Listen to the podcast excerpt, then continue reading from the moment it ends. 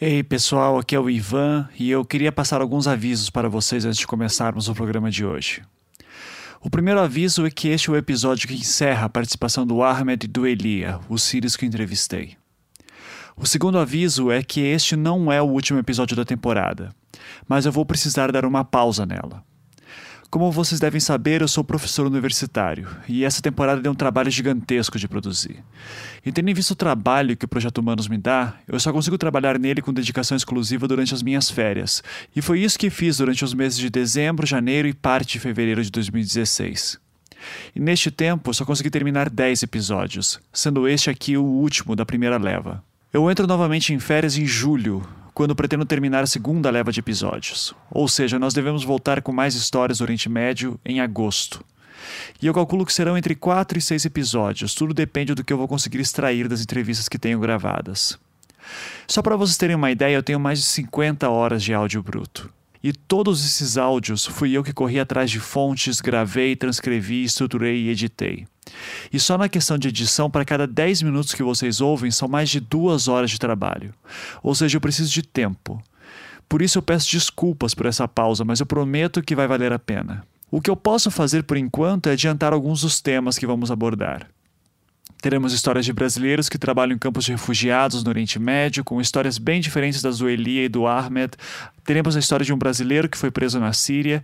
E teremos também histórias de pessoas que experienciaram a linha de batalha com o auto-titulado Estado Islâmico. Eles estiveram lá e têm histórias fantásticas para contar. Bom, o terceiro aviso é a resposta para a sua pergunta. Então eu vou ficar sem Projeto Humanos? E eu te respondo. Bem, vocês lembram quando no início deste ano de 2016 eu lancei alguns episódios especiais de crônicas produzidas por pessoas que eu estava treinando no formato storytelling? Então, eles produziram algumas histórias fantásticas que deverão entrar aqui como um off-season muito em breve. E quando eu digo que algumas dessas histórias são fantásticas, eu juro que não estou exagerando. Algumas delas me deixaram arrepiado e eu tenho certeza que causarão o mesmo efeito em vocês. E por isso eu peço, por favor, assinem o nosso feed. Assim vocês poderão ficar atualizados quando os programas saírem. E quando você fizer isso, se quiser, já pode nos avaliar no iTunes também, pois isso ajuda o programa a aparecer nos destaques do iTunes e trazer mais ouvintes. Bom, por fim, eu gostaria de agradecer imensamente a todos vocês que estão me mandando mensagens pelo Twitter, e-mail, nos comentários elogiando essa temporada. Eu tinha um medo absurdo de que talvez ela não agradasse tanto vocês quanto a primeira temporada agradou. E é muito, muito legal receber os seus feedbacks. Uma das maiores paixões que eu tenho é produzir conteúdo desse tipo para vocês. E é por isso que já adianto a importância de suas doações pelo nosso Patreon. É com aquele dinheiro que eu consigo investir mais em equipamento, tempo e inclusive pagar o Felipe Aires, que é editor do Anticast e tem dado um tratamento final nos arquivos que vocês estão ouvindo. Por isso, se você tiver como ajudar, eu agradeço imensamente. E se você não tiver como contribuir com um dólar por mês, eu peço que pelo menos espalhe o Projeto Humanos por aí, assine o nosso feed e nos dê um review no iTunes. Esse apoio já é fantástico e eu serei eternamente grato a todos vocês. Muito obrigado por mudar a minha vida e eu espero que de alguma forma eu tenha mudado de vocês também. Espero que gostem deste programa.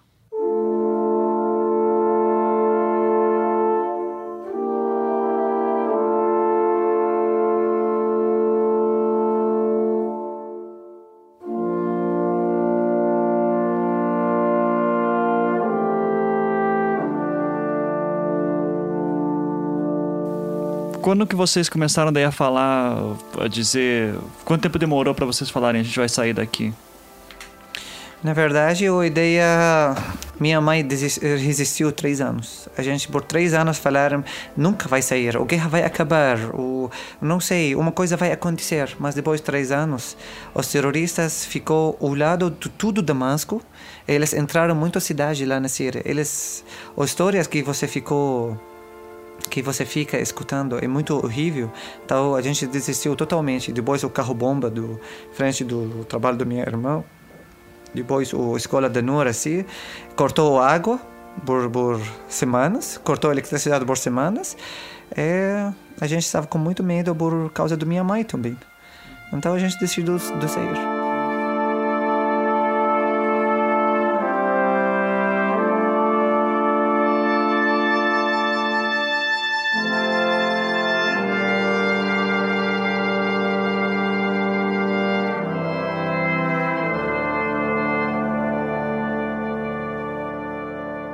Olá pessoal, aqui é Ivan Mizanzuki do Projeto Humanos, histórias reais sobre pessoas reais. Como bem sabemos, a guerra na Síria gerou uma das maiores crises humanitárias do século XXI. Cidades inteiras foram destruídas e quem sobreviveu e não quis lutar, seja para que lado fosse, viu-se obrigado a se deslocar para outro lugar. E aqui vale mencionar alguns dados. Segundo a ONU, até 2010, a Síria contava com uma população de 20,6 milhões de habitantes. Desde o início da guerra, estima-se que 4,7 milhões de pessoas saíram do país. E além desses 4,7 milhões, mais de 6,6 milhões se deslocaram internamente no país. Ou seja, praticamente um quarto da população síria saiu de lá. E uma parcela ainda maior, pelo menos, se deslocou da sua cidade natal. Em outras palavras, metade da população se mexeu. E como não podia ser diferente, uma onda migratória dessa magnitude chocou o mundo. Arlene Clemente. William, o que estão chamando de crise de refugiados eh, não é passageira, é muito mais um desastre humanitário que vem para ficar por muito tempo. E é como que a resposta está né, tá vindo por parte da Europa? Como se fosse um problema militar como se fosse uma questão de erguer muro. A Hungria está construindo um muro de 4 metros de altura, 177 metros de comprimento, na fronteira dela com a, a, a Hungria, na fronteira uhum. da Hungria com a Sérvia. Né? O mundo assistiu hoje a mais um capítulo da crise humanitária dos imigrantes na Europa. Bom, de manhã houve um confronto na fronteira ali da Grécia com a Macedônia, quando os refugiados derrubaram a cerca que foi erguida em novembro do ano passado, justamente para conter a passagem deles a maioria desses imigrantes foge da guerra civil na Síria. Nos Estados Unidos, o candidato favorito à indicação do Partido Republicano, Donald Trump, propôs a proibição da entrada de muçulmanos no país. Uh, outras medidas estão sendo tomadas como se o problema fossem só os traficantes, como se não fosse uma enorme de uma questão que deveria ser tratada como uma questão de desenvolvimento das regiões que estão em crise, onde não há condições de vida, uma questão que seria necessário uh, ser vista como necessidade de criar condições para essas pessoas não terem que fugir de onde estão fugindo. Então, se fugindo de uma maneira e com ímpeto e com desespero que chegam ao ponto de furar os barquinhos onde estão para assim que avistam no Mediterrâneo um, um bar, né, um barco de, de, de, polícia, de fronteira, de guardas ali no Mediterrâneo, furam o próprio barco para serem resgatados. O desespero é tamanho que as pessoas se enfiaram nesse, nesse, nesse uh, uh, caminhão sem condições de respirar. Que desespero é esse? É uma coisa maluca, é uma coisa atroz. E isso está tendo que resposta da União Europeia? Como se fosse uma crise, como se fosse algo assim pontual, passageiro. Não, não, peraí, vamos conter, vamos colocar mais arame farpado, vamos erguer um muro.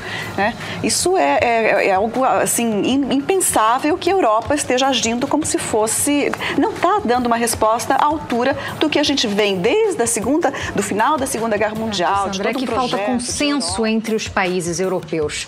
E quando a gente acha que já viu as piores cenas desse drama, surgem novas. Imagens de desespero absoluto, de pessoas com fome, frio e pressa para recomeçar a vida.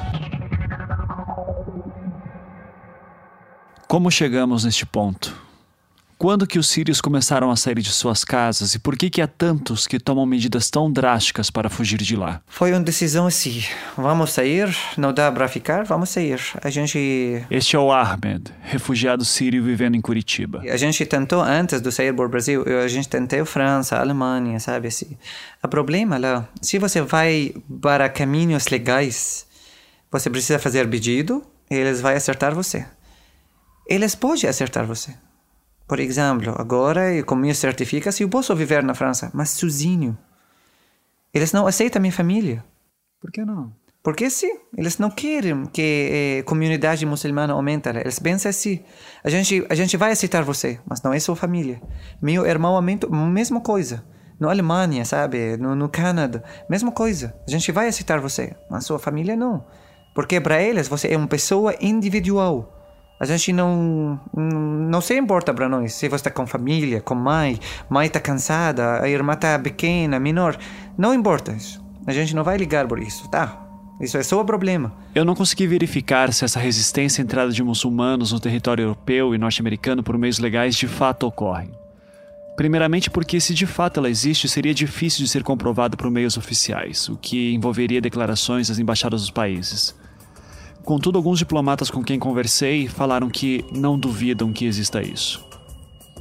E se partirmos do relato do Ahmed, temos uma explicação mais precisa acerca do motivo pelo qual tantos refugiados optam ir de barco até a Europa ou a pé. Seria a única forma de conseguirem ir com suas famílias. Por meios legais, haveria impedimento.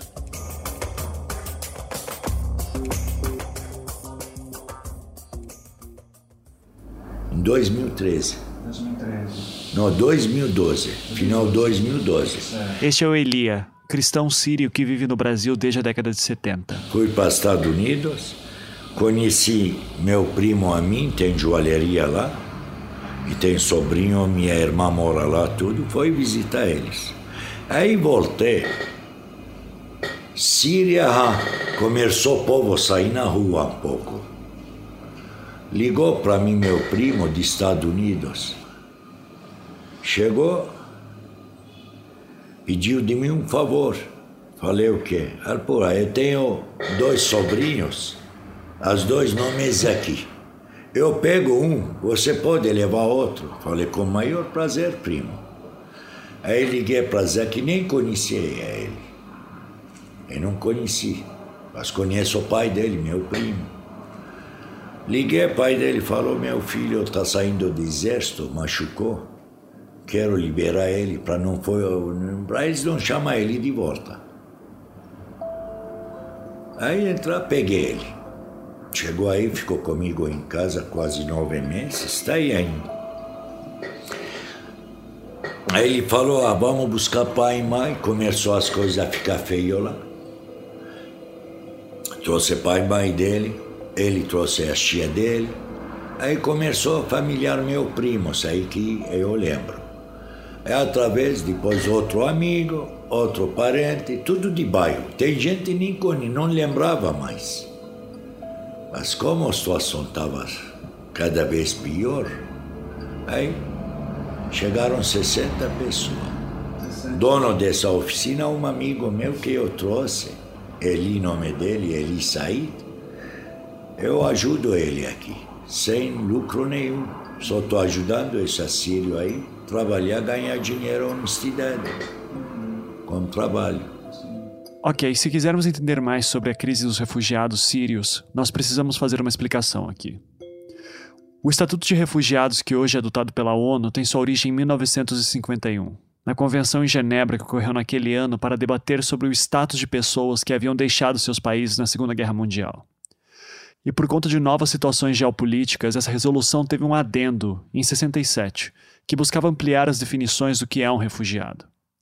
Sendo assim, os países que fazem parte da ONU entendem que o refugiado é qualquer um que sofra perseguição em seu local de origem, seja por conta de sua etnia, religião ou qualquer outro motivo. Logo, se você está num país em estado de guerra, como é o caso da Síria, você pode sair de lá e pedir asilo para algum país que deseje. Na América Latina há algumas diferenças sobre asilo político e refugiado, mas eu vou deixar isso para lá por enquanto.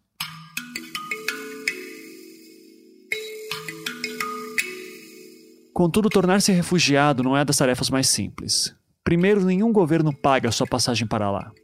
Aquele que deseja declarar-se refugiado tem que chegar até o local de forma legal. E o motivo de países como Alemanha e França receberem muitos refugiados é complexo.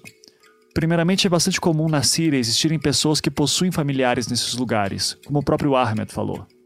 E em segundo lugar, esses governos geralmente oferecem auxílio de moradia, para que as pessoas possam viver de maneira mais humana. O Brasil não oferece nada disso, mas permite que as pessoas possam vir para cá com mais facilidade, como foi o caso do Ahmed, e como é o caso dos refugiados que o Elia recebe. E atualmente estima-se que existam mais de 2 mil sírios no país com status de refugiado e mais 7 mil na fila para serem encaixados nessa classificação.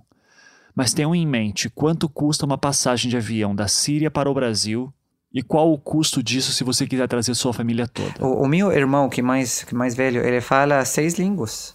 Fala alemão, ele fala francês, ele fala inglês, ele fala árabe, ele fala espanhol, agora ele fala português, sabe? Ele fala muitas línguas. Então, para nós começar, por exemplo, no Alemanha, você tem um pouco base da língua. A gente já visitou a Alemanha antes, sabe? Então, você tem um pouco notícias, informações. Muito mais fácil que começar de um país muito longe de você, igual o Brasil, que você não, não fala a língua dele, que você não conhece ninguém aqui, que você nunca estudou a história deles, que você nunca estudou a cultura deles, sabe? É muito mais, muito mais fácil.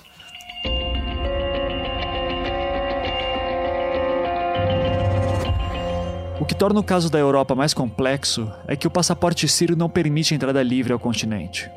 E quando há um aumento de fluxo de pessoas pedindo vistos para adentrarem lá, há restrições tanto por parte dos países europeus, que passam a controlar o fluxo ao não emitirem vistos, quanto por parte do próprio governo sírio, que, para se ter uma ideia, é acusado de plantar minas terrestres nas fronteiras com a Turquia e o Líbano, de forma a impedir que sua população saia.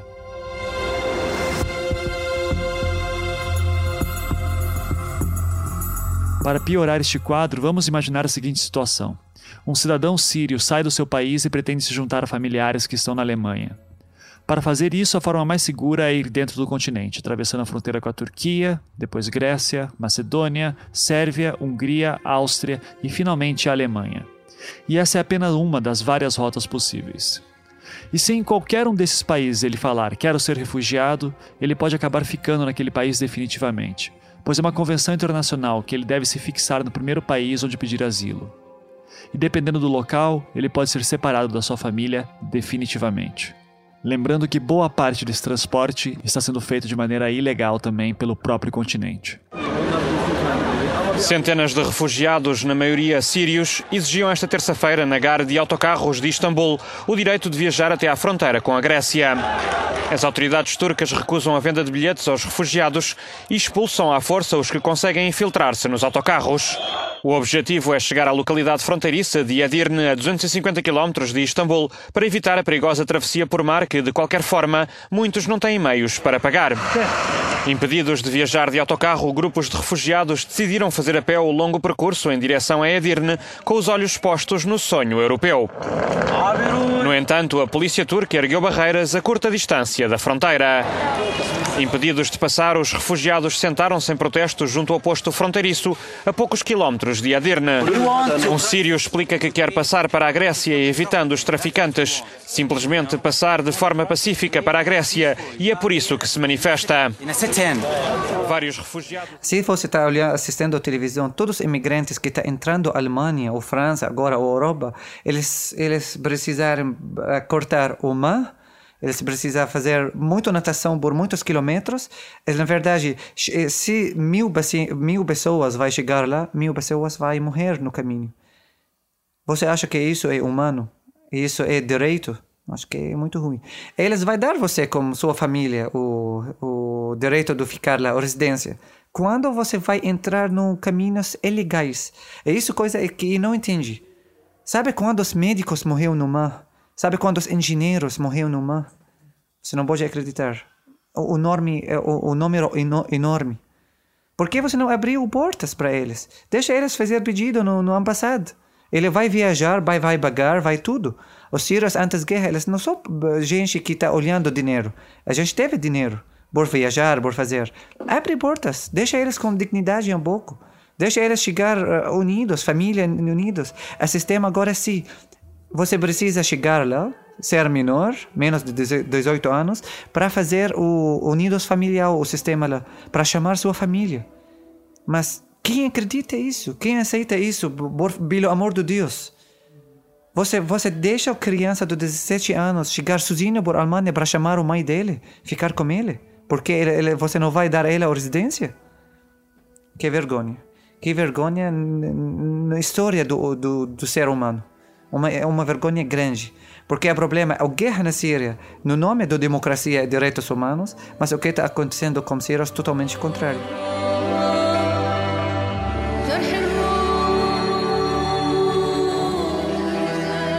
Todo esse cenário dificulta o cidadão sírio que deseja sair de forma legal do seu país. Afinal, não bastam apenas os empecilhos burocráticos, mas todo esse processo também custa muito dinheiro. E as vias ilegais, como os barcos que vimos nas imagens que nos chegam, acabam sendo um meio atrativo por conta da sua rapidez, mas não são processos baratos e tampouco seguros.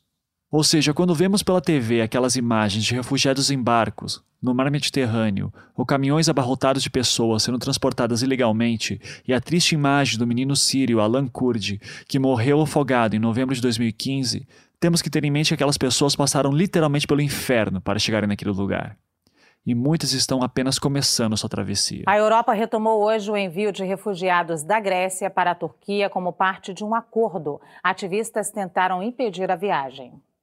Essa foi a segunda viagem de deportados da Grécia para a Turquia. O primeiro grupo partiu no início da semana. Hoje, no porto de Lesbos, na Grécia, três manifestantes foram presos depois de saltarem no mar na tentativa de impedir a saída dos imigrantes.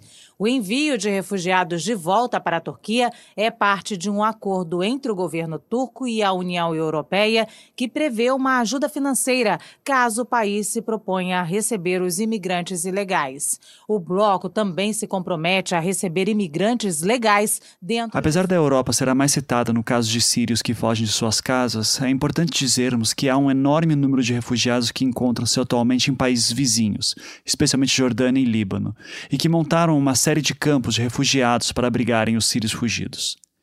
E é bom também lembrar que não são apenas sírios que pedem asilo. Há ainda uma grande massa de paquistaneses, afegãos, iraquianos, além de outros países da África e Europa Oriental. No caso do Oriente Médio, apenas para se ter uma ideia, de acordo com dados da ONU, no Líbano há cerca de 12 campos de refugiados, totalizando mais de 450 mil pessoas. Na Jordânia, o campo de Zaatari, considerado que possui maior concentração de sírios, possui mais de 81 mil habitantes. Essa é a opção mais barata para aqueles que querem fugir com suas famílias.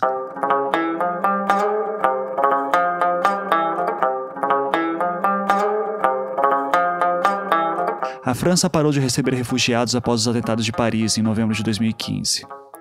Então, para quem tem condições, a Alemanha se tornou um destino mais visado. Mas o que mais está incomodando neste cenário todo é que a União Europeia não consegue se decidir sobre o que fazer exatamente com os refugiados que adentram um continente.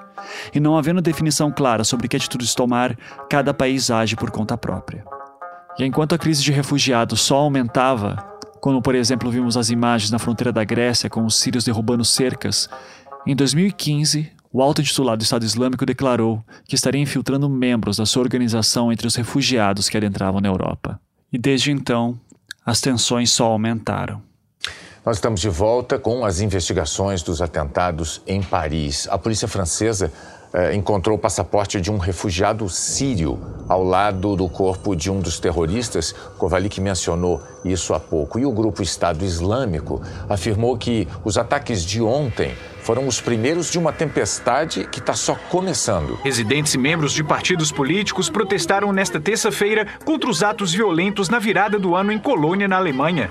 Segundo as autoridades, em um ataque coordenado, mais de 80 mulheres relataram ter sido vítimas de violência sexual, assédio e assaltos. Pelo menos uma mulher foi estuprada. Bruxelas, que deixaram até agora 30 mortos. Uma das explosões foi no metrô, que provocou a morte de 20 pessoas, e outras duas explosões no principal aeroporto da cidade, onde morreram 11 pessoas, segundo as autoridades belgas. 22 de março de 2016. Bruxelas se junta a Paris, Londres e Madrid, cidades europeias atingidas pela brutalidade do radicalismo. O exato envolvimento de pessoas que adentraram o território europeu como refugiados sírios nos recentes ataques que ocorreram na França, Alemanha, Bélgica e outros países ainda são motivos de debate.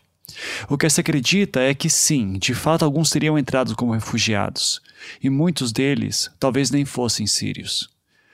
Por sinal, o que se sabe é que a maioria dos responsáveis pelos ataques terroristas eram, de fato, europeus, o que demonstra o grave problema que a Europa enfrenta de assimilação das comunidades muçulmanas em seus países. Não é apenas uma questão de religião, é também uma questão social. Contudo, se o objetivo do terrorismo é justamente de inserir terror na vida das pessoas como uma ameaça que paira de forma invisível sobre todos, o alto titulado Estado Islâmico tem feito isso muito bem. E o trágico deste cenário é que suas ações acabam operando em duas vertentes principais. Primeiro, reforça o medo que europeus já possuíam de muçulmanos, especialmente na Alemanha por conta das ondas migratórias turcas e na França por conta de argelinos. Em segundo lugar, aquele muçulmano que sempre se sentiu abandonado pelos países onde reside na Europa, sendo constantemente lembrado de que ele é um estrangeiro, sendo que na verdade ele muitas vezes é tão francês ou alemão quanto os que o xingam, este muçulmano acaba se tornando alvo fácil para ser aliciado pelo Estado Islâmico, cuja rede de recrutamento online é bastante ativa. Afinal, não é incomum encontrarmos verdadeiros guetos de muçulmanos por países como Alemanha, França e Bélgica, demonstrando justamente a dificuldade que eles possuem em se misturar com as populações locais. É um ciclo que verificamos. De um lado, a grande maioria de muçulmanos só quer viver sua vida normalmente, mas por outro, sofrem muito com a xenofobia europeia. E num dia ruim, um desses pode acabar se juntando ao Estado Islâmico. E aqui não é questão de justificar o terrorismo, mas sim de tentar entender como que é possível que tantos europeus estejam se radicalizando. E se estivermos falando de um muçulmano sírio que está justamente fugindo da guerra e do Estado Islâmico e deseja entrar na Europa para salvar a si mesmo e sua família, as desconfianças aumentam consideravelmente. No fim, o resultado é sempre o mesmo. O que mais sofre com o terrorismo, por incrível que pareça, acaba sendo o próprio muçulmano, o que reside na Europa, muitos deles inclusive já europeus, numa segunda ou terceira geração. E sem dúvida, sofre mais ainda aquele sírio muçulmano que está a caminho de lá em busca de uma vida melhor. E se este problema parece europeu demais, é importante lembrarmos que esse medo de membros do Estado Islâmico estarem infiltrados em refugiados sírios acabou ecoando no Brasil também. O norte da África vive atualmente uma situação político-terrorista. Termo é exatamente esse. Este é o deputado Jair Bolsonaro num vídeo que divulgou no YouTube em 2015. E credo está saindo daquela região que transformou-se na sala do inferno. Obviamente, junto com essas pessoas, muitas de bem, outras de péssima índole, embarcam nessa onda e estão, na verdade, se miscuindo no mundo todo. A presidente Dilma Rousseff, há poucos dias, declarou no Jornal de São Paulo, onde ela claramente se mostrava de braços abertos para sírios adentrar no Brasil. Logicamente, não podemos admitir isso, junto com algumas pessoas de bem, outras com esse tipo de formação, de cultura completamente diferente à nossa, virão para cá. Estamos vendo aqui que o Estado Islâmico está cada vez mais jogando, infiltrando gente sua nessas verdadeiras é, diásporas que está acontecendo naquela região. Você pode ver, algum cubano que está nesse programa conhecido como Mais Médico, caso peça asilo no nosso país, ele terá, não terá. Pessoa de boa índole não é bem-vinda no Brasil. E o governo está usando essa questão terrorista política do norte da África para importar, junto com pessoas de bem, a escória do mundo, os integrantes do Estado Islâmico que inclusive no tratamento no tocante às mulheres, né, não se coadunam com a nossa educação aqui, com a nossa cultura. Mulher para eles é lixo. Você acha que essas pessoas, né, a parte dessas pessoas, a escolha vindo para cá, como mais cedo mais tarde começam a tratar, a tratar as nossas mulheres do Brasil, até a questão dos homossexuais, que tanto me atacam, como eles são tratados lá? Eles são mortos, são decapitados, jogados de cima de prédio. Esse tipo de gente, sem qualquer controle, você quer que venha para cá? Pode inventar mais uma calúnia no respeito à minha pessoa. Vou manter a minha posição. Se depender de mim, não virão para cá sem o rígido controle de, da sua vida pregressa, de sua cultura, de sua educação e dos seus costumes. Que não podemos colocar a nossa sociedade à mercê dessa minoria escória que vai se juntar a outra escória que está no Brasil, muito coligados ao PT, para impor o terror aqui no nosso meio. Você, é, você chegou a ver a declaração do, daquele deputado Bolsonaro falando que tinha que parar de vir imigrantes para cá? Eu, eu não vi essa aí, mas eu não tiro a razão deles também. Não tiro a razão do Brasil. Pô, o Brasil está com problema grande interna. Olha as favelas nossas. Olha as povos na fila de SUS. Ainda pega mais pepino. Cuida de seu povo primeiro, meu amigo. Depois procura ajudar outros. É importante deixar claro aqui que o Elia, obviamente, nem conhecia os argumentos do Bolsonaro. Quando ele diz que entende que deveria parar de vir refugiados, ele está querendo dizer outra coisa. O interessante aqui é que a sua fala expõe outros problemas em torno de refugiados vindo para o Brasil. Mas você está ajudando, você está é, trazendo um monte de gente. É, eu estou ajudando porque deu oportunidade para mim. Europa não tem. Por que a Europa não pegou? A Alemanha abriu porta, fechou depois de um dia, não aguentou. Olha a Alemanha, olha o Brasil, vamos falar. Ele abriu a porta Fechou, não aguentou um dia. É que eu, pelo menos eu imagino que por pior que nós estejamos, ou por menos assim, não tá tão ruim quanto para eles. Então eu para eu... para eles, para refugiados, uma maravilha. Você não imagina a felicidade a hora que vem aqui. Tem água, tem luz, tem comida, tem tudo, paz. Você não sabe a felicidade deles. Eu sei. Por isso que eu, e é justamente por isso que eu digo que por pior que, por mais problemas econômicos que o Brasil esteja hoje em dia, a gente tem que resolver esses. É, Brasil não. é humano, é mais de mundo. Falei para você, o Brasil é humano. Mas você mesmo disse que de repente teria que realmente segurar um pouco isso. É, tem, mas tá, só trazer também não tá. Ó, oh, eu vou ser sincero. Hoje tem gente tá pedindo esmola na rua.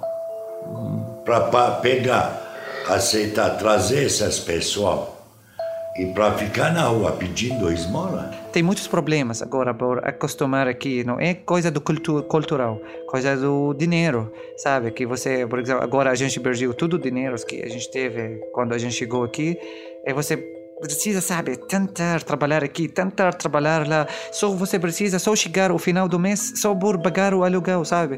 É, isso é, é que me estressa bastante, sabe? Você precisa tanto, às vezes eu ligo meus amigos dentistas, por favor, se você em outra cidade, eu posso viajar, eu preciso fazer umas coisas. Isso que deixa você estressado, sabe? Assim, cansado. Que que mais importante é pagar o aluguel do casa porque é caro, vida é caro aqui e não tem nenhum jeito do é, sabe, assim, suportar do governo, bolsa do governo. Não tem, não existe. Então você precisa trabalhar bastante. No final do mês, você, você vai ganhar um pouco menos do, do aluguel. E quando você vai pagar aluguel, eu, você, eu, eu falo, na verdade, às vezes, isso é o que, eu, que eu ganhei isso mês. Então, desculpa. Então, a gente agradece a Deus que, que a gente caiu com pessoas muito boas, sabe? A gente está com gente boas que eles entendem. A gente fala a verdade e eles acreditam. Às vezes a gente paga certinho, às vezes um pouco menos, porque às vezes é difícil, sabe? A vida está difícil. Às vezes a gente atrasa um pouco, sabe? Assim. Mas agora, por um ano e meio aqui, mais ou menos, graças a Deus, a gente nunca teve problemas. Tem, um deles está que tem dinheiro lá e buscar Brasil para o Bio refugiado sair de país. Liguei para a Conar, expliquei, cara, precisa ir buscar bem dele, dinheiro dele, não pode sair. E aí? Tem quatro filhos, tem mulher, paga aluguel, como vai pagar? Vai morar onde? É, tem, é, um lado fez bom, outro lado esqueceu. Tá, chegou o cara de onde? Não pode trazer dinheiro mais que 10 mil dólares não sabe falar. Não sabe falar, não tem trabalho. Idade dele, quem vai dar trabalho para ele? 60 anos. Ele tem bens lá, vendeu. Quer ir buscar, até agora a Conari não liberou ele viajar. Entendeu? Tem que eles estudar um pouco, olhar lado de outros também. Tá, venha, venha, venha, venha, tá aí. E aí? E aí? Chegou Coca-Cola oferecendo 900 real para eles trabalhar. Ah, caramba, cara pai de família, rapaz. Tem quatro crianças. O que, que vai fazer? Se casa aluga, casa mais vagabundo, aluga 500, real. Luz, água, acabou o dinheiro. Vai comer o quê?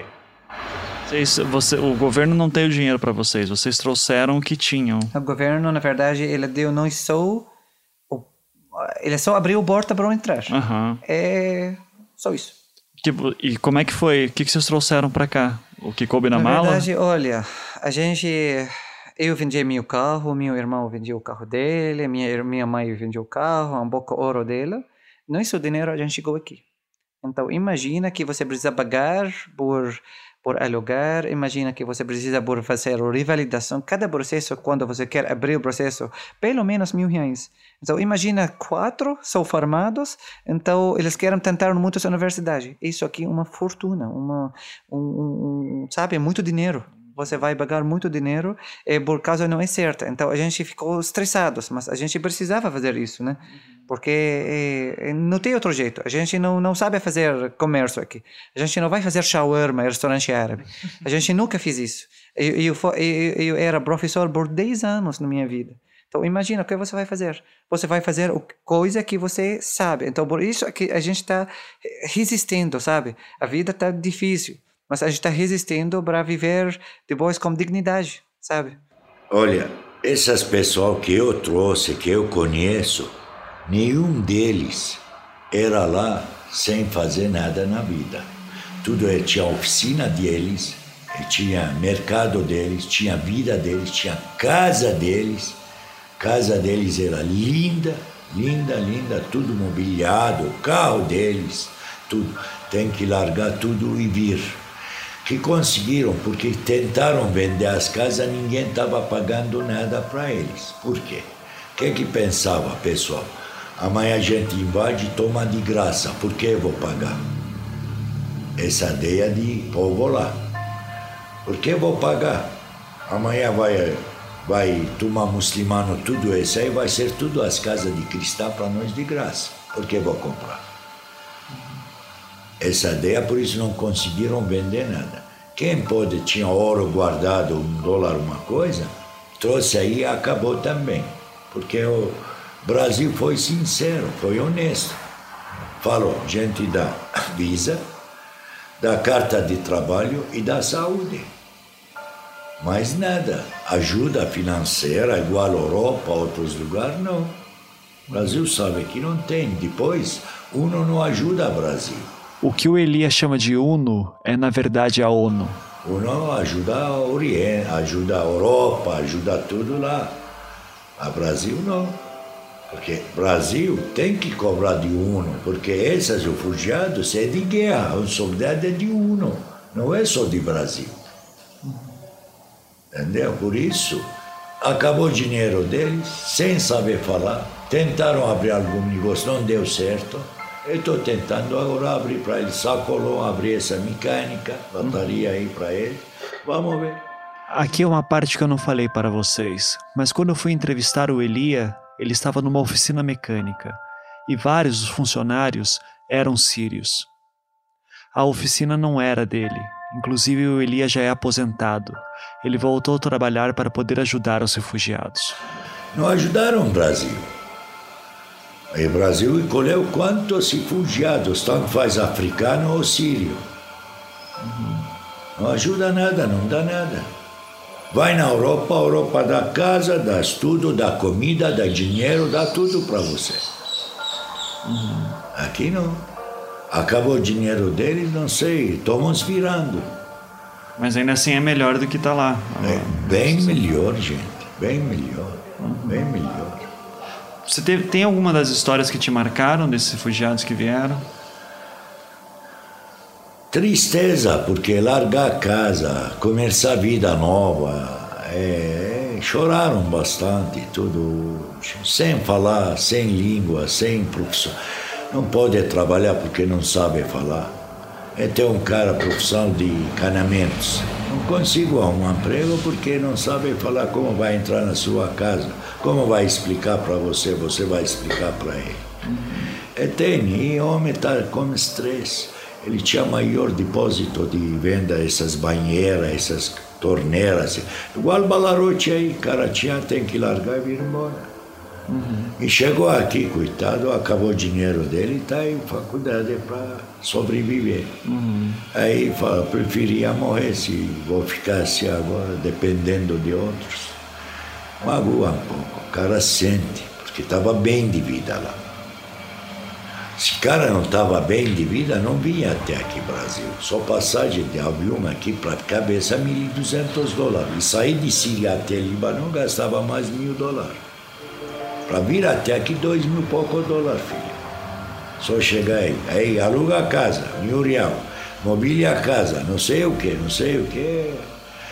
Tem um pastor Marcos Calixto, está ajudando nós. Uhum. Graças a Deus. Traz cesta básica para eles, trazia tudo, agora parou também.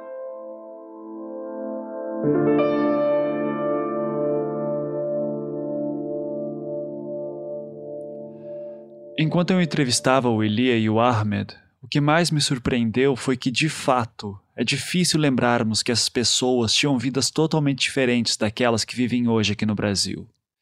Eram comerciantes, médicos, engenheiros, professores, enfim, milhões de pessoas que devem começar suas vidas do zero, seja no Brasil, seja na Europa, em qualquer lugar do mundo. E no caso dos que vêm ao Brasil, a falta de ajuda do governo ou de órgãos internacionais torna a vida ainda mais difícil, pois ter uma vida digna exige a obtenção de um emprego, algo que é difícil quando não se fala a língua local. No fim, é por conta de pessoas como o Elia e tantas outras pessoas que dedicam seu esforço e tempo por pura boa vontade que esses refugiados podem recomeçar, mesmo que minimamente, mesmo que em condições básicas. E por pior que seja a falta de ajuda do governo brasileiro, o mais assustador é saber que só o fato de estarmos abrindo nossas portas para refugiados já é mais do que muitos países pelo mundo estão fazendo, especialmente os europeus. Os países europeus que está falando no, no direitos humanos, você não tem direito para entrar, só perguntar. Sírio, não entra. A gente não quer mais. E tem país ainda pior. Por exemplo, a França, ela vai aceitar você se você está sírio. Só quando você está católico, sabe? Mesmo, mesmo cristão ortodoxo, eles não aceitam. Você precisa ser católico. Então, isso aqui é, é racismo. Isso aqui é contra direitos humanos. Sabe? Por exemplo, agora eu falo francês. Eu tenho professores lá na França.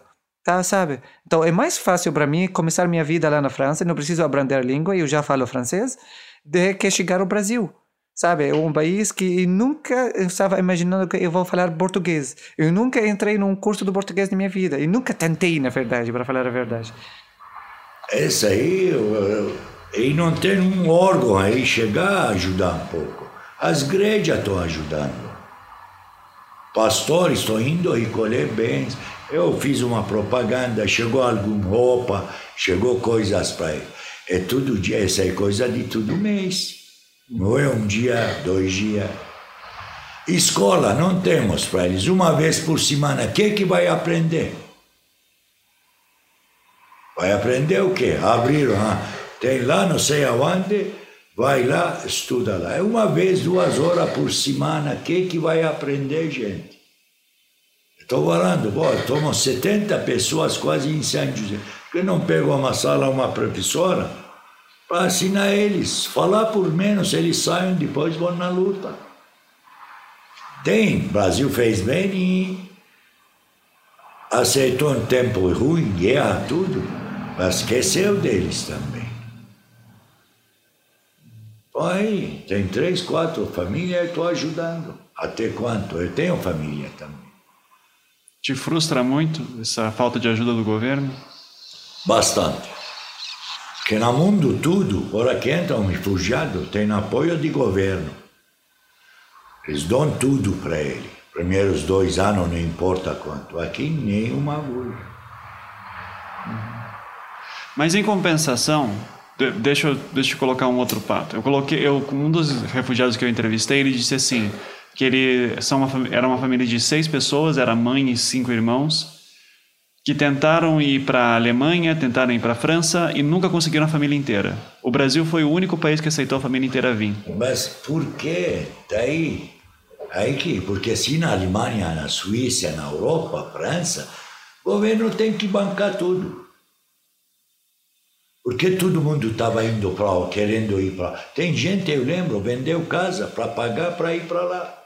Vendeu casa, que chegou lá, entrou lá, Garantiu tudo. Comida, casa, roupa, tudo, salário. Quem não quer? Só que ele tem que separar da família. Quem não quer? Qualquer um entra na Europa hoje, refugiado de guerra, está garantido tudo. Uhum. Mas ao mesmo tempo se separa da família. É. Não, se trazer família, família inteira. Então, que, é isso que eu estou falando. O refugiado que eu entrevistei disse que esses países não aceitavam a família inteira. Não, Só aceitava, o Brasil foi o único. Não tem condições, homem. Não é um, dois, três, quatro, cinco. É milhares. Não são sírios que estão refugiando também. Tem gente que está fazendo passaporte sírio, está pagando, não tem governo. Como sírio, está querendo ir para a Europa. Todo mundo quer ir para a Europa. Só chegar lá, pronto, príncipe. Não precisa fazer nada. Come, bebe, estuda e tem salário, tem casa. Não tem que esquentar com aluguel, nem luz, nem água, nem nada. Uhum. Sim. Eu, é, eu, eu entendo o seu lado. É que eu, eu não consigo não aceitar, por exemplo, se alguém está numa situação de guerra, eu, eu acho que, é, por mais que ela more na rua, situação que o senhor colocou, é, seria melhor. Eu prefiro essa pessoa na rua tendo a chance de talvez amanhã conseguir melhorar de vida do que a qualquer momento morrer. Mas, querido, eu concordo, mas eu sou pai de uma família. Meu filho chorando quer comer, quer leite, quer, quer a vida que tinha lá. Tudo bem, esqueceu casa. Mas quero sustentar meu, porque na Síria, a pai hora que trabalha, mulher nunca trabalha. Ele sozinho ostenta a família lá. Custo baixo lá. Água cada três meses, luz cada três meses paga, micharia. Eu vou trazer conta. Daqui não tenho dois funcionários. Tiram três mil real. Casa em São José, mil real de aluguel. Filhas dele têm internet, quatro filhos. Passagem de ônibus todo dia. Vai somando. Chega a final de mês, não tem nada. Ainda está trabalhando, salário bom, 3 mil não é qualquer um ganha aqui. Hoje, hoje, aí, para a média brasileira, tem que ganhar 2,5. Não é 1.025, 1.600, não dá nada. A minha vida, a minha casa, vai, para quem eles dão? Quem tem alguém no governo, apoio político, ganha casa. Ou vai esperar 10, 20 anos na fila. Eu sou filho brasileiro, eu sou daqui, eu sei tudo. Não adianta chegar, falar para mim, estão culpando Dilma. Dilma não tem nada a ver com tudo isso aí. Isso aí vem para trás, antes. Estourou agora na cabeça dela. Ela não adianta falar que ah, não tenho conta no exterior, não tem. Oh, é administração seu, filho. 0,0.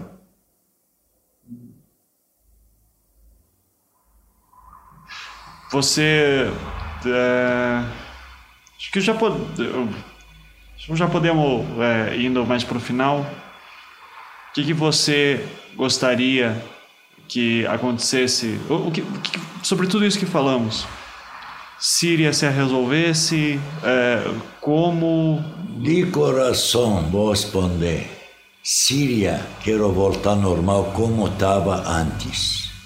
Vai ver essa povo, tudo que chegou vão voltar. Esse aí eu garanto para você. Esse aí eu garanto. Resolvendo a Síria, as pessoas voltam para casa. Voltam, sim. Tenho certeza. A casa de vocês ainda está lá? Ainda está lá, graças a Deus. É, não foi detonado? Não, ele foi, ele foi atacando com boleto, sabe assim, mas graças a Deus ainda está... Vocês, vocês recebem fotos de lá ainda? Tem alguém lá que está mandando notícias para vocês? Na verdade, a última foto que a gente recebeu de lá foi três, quatro meses, sabe? A gente tem janelas lá, sabe? Foi perfurados por causa dos boletos. Porque os snipers, o que eles estão fazendo? Eles atacam. Ah, ele está olhando, não tem nenhuma reação, você não está tentando arrumar. Então eles vão mandar o gente para roubar o caso. Uhum. É uma coisa feia, muito Sim. feia. Você espera poder voltar lá um dia? Tomara. Tomara que a guerra vai acabar, tomara que, que eu volto, na verdade. O coisa que eu rezo sempre por Deus, eu quero morrer na Síria, sabe? Eu quero, quando eu morro, eu quero ficar lá na Síria. Meu corpo, eu quero que ficar na terra na Síria. É meu país, sabe? Eu, é, o país para nós é igual a família, sabe? É, o Síria é, não tem ninguém que não gosta da Síria, na verdade. É um país que que é cheia do amor, na verdade. Muito amor lá na Síria. Muita coisa histórica, sabe? Por exemplo, no, no, cemitério lá no Damasco, você vai ver um, um grave assim, 3 mil anos. E, e, ao lado dele, uma pessoa que morreu 10 dias atrás. Isso coisa não existe em outros mundos. Não existe em outro mundo, não existe em outros países. Não sei, um, olha, o meu país, mesmo se meu país é feia, é meu país. Mesmo se meu país não é perfeito, é meu país. Eu não vou mudar Síria por nada, sabe? O Síria vai ficar sempre o número um no meu coração. Então, quando a guerra vai acabar, eu vou voltar-se. O que, que você mais sente saudade de lá? Tudo. Tudo, na verdade. Igual se eu vou agora perguntar você, o que, o que você está fazendo no Brasil? A sua vida, seus amigos, sua família, sua história, uh, coisas ruins ou, ou, coisas boas, mas um parte da sua história, um parte da sua vida. Então você não pode anular, você não pode cancelar, você não pode esque esquecer o que é a sua história. Todas coisas lá, coisas boas, a gente passa sempre, todos homens, no coisas boas, coisas com felicidade, coisas deixam você triste, mas isso é você, isso é sua personalidade, isso é parte da sua história. Então, mesmo assim, eu gosto todo momento passou comigo na Síria, coisas boas e coisas ruins coisas que me deixou com triste, com vergonha, com felicidade, com, sabe, quando eu ganhei, quando eu perdi, quando eu amei, quando eu briguei, quando eu separei, quando... tudo isso. Eu gosto de tudo isso, porque isso é que, que, que, que criou Ahmed. É isso que está criando todo mundo, sabe? Por isso se chama o amor do país. Quando penso no Ahmed e em toda a sua história, e penso no medo que a Europa e outros governos pelo mundo demonstram com refugiados sírios, eu não consigo deixar de pensar sobre como somos sortudos e como só temos a ganhar com pessoas como ele vivendo por aqui. E se ainda o medo de que terroristas estejam vindo pode ser compreensível, no fim resume-se a um dilema ético. Por causa dessa ameaça, devemos evitar que pessoas como ele e sua família entrem no Brasil? A minha opinião é que isso seria admitir que o terror venceu. E eu, como brasileiro e acima de tudo como um ser humano, me recuso a deixar que isso aconteça.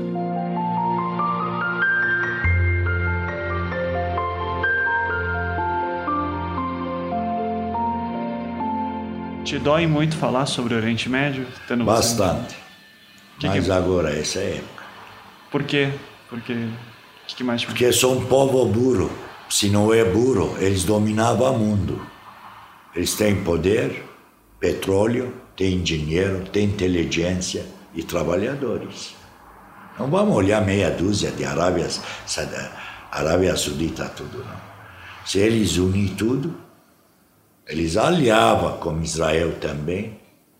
Não adianta querer brigar com gente mais inteligente do mundo, mais forte financiamento do mundo. O mundo está na mão deles. Eu vou brigar. Como eu vou, vou brigar com você? Você é armado ou sem arma? Mas não importa tamanho.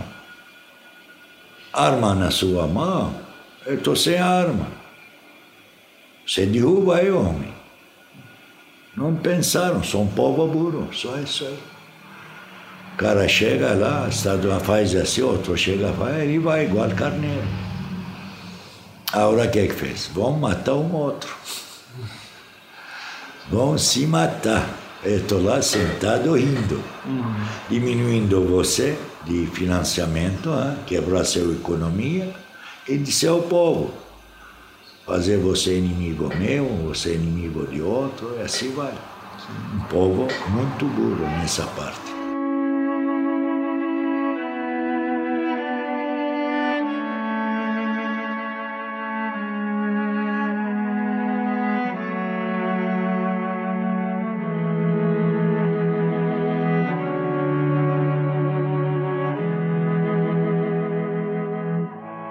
Mas o Brasil, quando a gente falou com eles, você não pode, não pode imaginar a comunicação que começou entre os embaixadores lá, eh, na Argélia, na Síria, no Líbano. Por isso a família fica, uh, fica juntos para chegar juntos para o Brasil. Coisa maravilhosa. Que coisa maravilhosa. Foi a única embaixada que ofereceu isso para vocês, então, isso. ficar a família junta. Sim. Sim. A França, é que, a Alemanha. É com, é com respeito. Sim.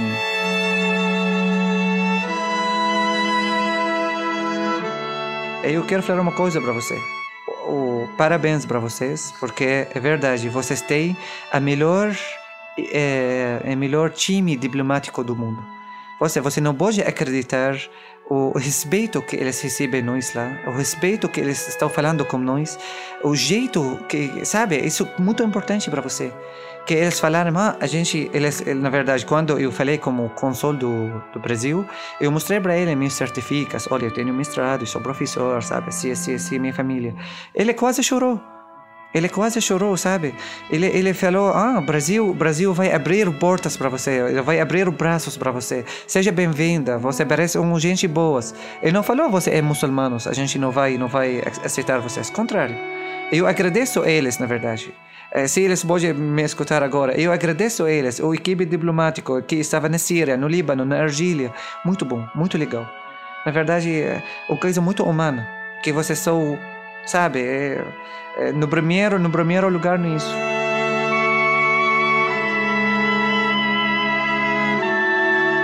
Graças a Deus que a gente chegou aqui no Brasil, porque o que a gente agora está sentindo no Brasil, você não sente que você está estrangeiro. Eu tenho amigos, eu tenho amigas, eu tenho famílias aqui, sabe? Os brasileiros que ficaram minha família. Isso é verdade. Isso é uma coisa que é maravilhosa. Que isso aqui, eu acho que você não vai achar isso em nenhum lugar no mundo. Então a gente acredita, na verdade, todas as pessoas que ficaram com nós, e ainda eles são como nós, sabe? Porque você fica estrangeiro num país que você não fala a língua dela, e depois de alguns meses você tem muitos amigos, muitas amigas, muitas famílias, sabe? Você tá, seja bem-vindo em todos os lugares. Então, um país maravilhoso. É verdade que é muito difícil começar sua vida econômica, sim, é, é muito difícil, duro, mas Esquece isso, a vida aqui tá maravilhosa. Nós aqui temos sorte de ter uma família tão boa quanto a sua. Agradeço. Acredite, verdade. Agradeço, a gente muito só obrigado. tem a ganhar. Muito obrigado. Algum último recado? Sobre o que falamos? Obrigado ao Brasil de colher esses refugiados. Mesmo com todos os problemas. Exatamente. Uhum. Exatamente. Obrigado a você por todo o serviço que está fazendo. É coração. E que bom que o Brasil tenha sido um bom lugar para você também. A gente tem sorte de ter pessoas como você aqui. Claro, o Brasil mais do mundo. E volto a falar, melhor país do mundo. Mesmo com economia... Tudo, tudo, tudo, tudo. tudo. Por tudo que está acontecendo. Por que, que você acha Tem mesmo? coração grande, homem. Povo, povo brasileiro não existe. É povo carinhoso. Se você quer ver se eu sair agora na rua, bater palma, precisa apoio, ajuda, milhares vêm para me ajudar. Já aconteceu. Povo é coração grande. Povo brasileiro não existe na Europa, não existe na Oriente, não existe em nenhum lugar do mundo. Eu vivo na meio deles e eu sei. Nunca mais vai voltar, então? Pra Eu nunca mais. Não largo o Brasil nem se vou pedir esmola na rua.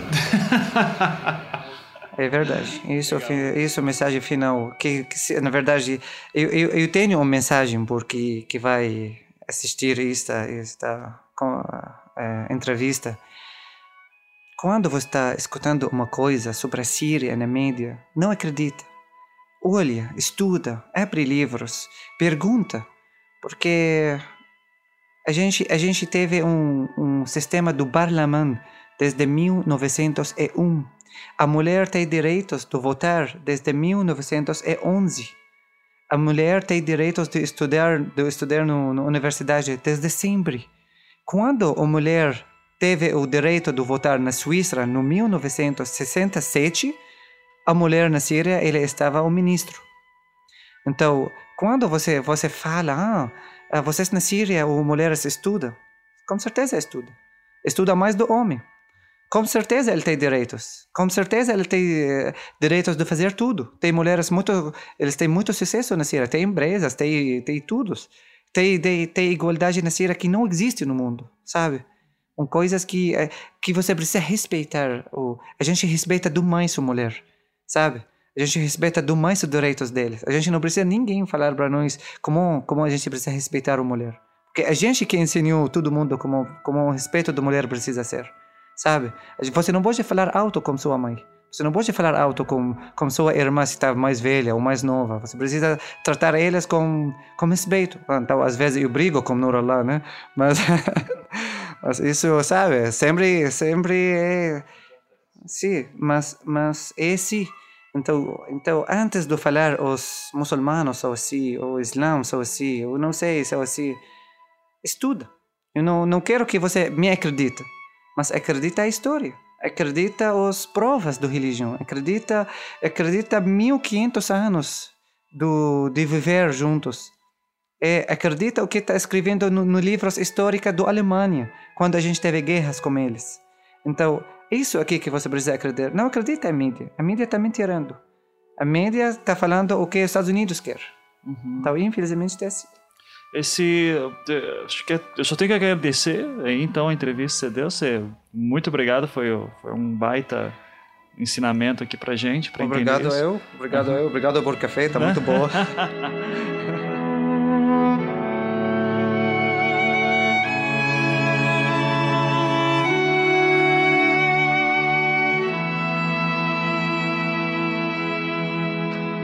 Uma coisa que aprendi acerca de refugiados é que todos eles querem voltar para casa em algum momento.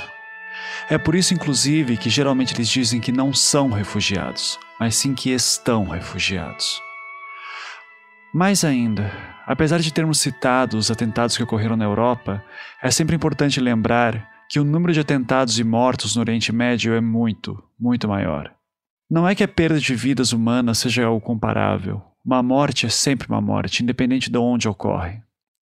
Mas isso serve apenas como lembrete de que enquanto essas coisas acontecem às vezes na Europa, na Síria, no Iraque, no Afeganistão, no Paquistão, enfim, essa é uma realidade diária. Os atentados acontecem todos os dias. E enquanto eu procurava por materiais sobre a Síria, eu conheci a banda Kebes Dali, por indicação do Felipe e da Camila, do podcast O Nome Disso é Mundo. A banda tinha outro nome quando moravam na Síria, até que um dos membros foi morto em um dos vários conflitos no país. Agora refugiados, eles lançaram a música Belchar, que significa na rua. E falando sobre o desejo de um dia voltarem para suas casas, a letra diz o seguinte: Na rua hoje eu encontro a mim mesmo, sem cores. Agora eu posso expressar-me sobre mim e você. Eu posso escrever meu nome e o seu entre aqui e ali, de uma vizinhança a outra. E agora simplesmente podemos viver na rua. Na rua hoje, minha voz e a sua podem ser ouvidas de todo lugar do mundo. O tempo respira liberdade conosco e o mundo permanece o que é, mas nós somos aqueles que podem mudar. E agora, simplesmente, podemos viver na rua.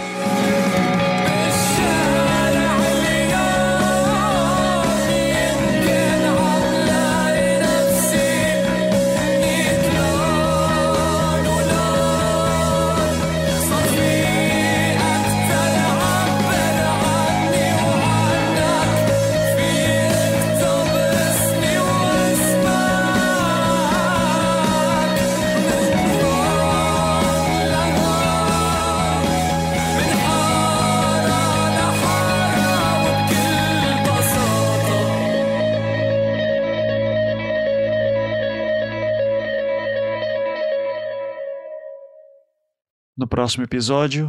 E aí assim esse cara me levou até uma escada que só descia, um corredor bem estreito, um corredor que era um pouco mais largo que meus ombros. E aí eu fui descendo, esse cara atrás de mim com a arma na minha nuca. E quanto mais descia, mais escuro ia ficando tudo. Aí eu pensei, ah, acabou, né? Não tem mais o que fazer. Aí nessa hora fechei os olhos, entreguei a alma a Deus e esperei o tiro. E eu fui tateando cada degrau com os pés, lentamente, com a certeza que ia ser morto, né? E aí desse jeito, né? Descendo os degraus bem devagar, com a cabeça baixa e os olhos fechados, eu senti uma pancada na minha cabeça e ouvi um barulho. Pá! Mas naquele momento eu tive certeza que eu estava morto. Eu achei que o barulho era o tiro, né? E eu mantive os olhos fechados, né? E eh, foi muito louco, porque eu até pensei assim, cara, que bom que foi rápido, não doeu, né? Aliás, essa foi uma coisa que eu pensei quando eu tive aquela certeza de que eu ia morrer, que eu pensei, ainda bem que eu não vou morrer decapitado na frente de câmeras, né? Assim, vai ser um tiro, vai, não vai doer, vai ser rápido, vai assim, que bom que vai ser assim. Um repórter brasileiro que foi cobrir a guerra na Síria ainda no seu início, foi preso e sentiu na pele a repressão do governo Assad. Aqui, no Projeto Humanos, o coração do mundo.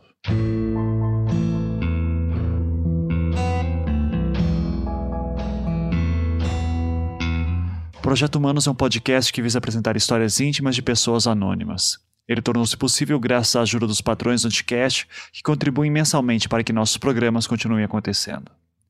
Se você gosta do nosso trabalho e gostaria que ele continuasse, você pode contribuir através do link na postagem. Agradecimentos especiais a Elia, Ahmed, Nurala, Paulo e Lu e sua prima Luciane Lu, que me colocou em contato com ele. E obrigado também a Guga Chakra, que me enviou um e-mail recentemente elogiando nosso trabalho. Lembrando que no Anticast próximo publicaremos a entrevista completa com Paulo Ilu, especialista em Síria, que auxiliou nos programas passados.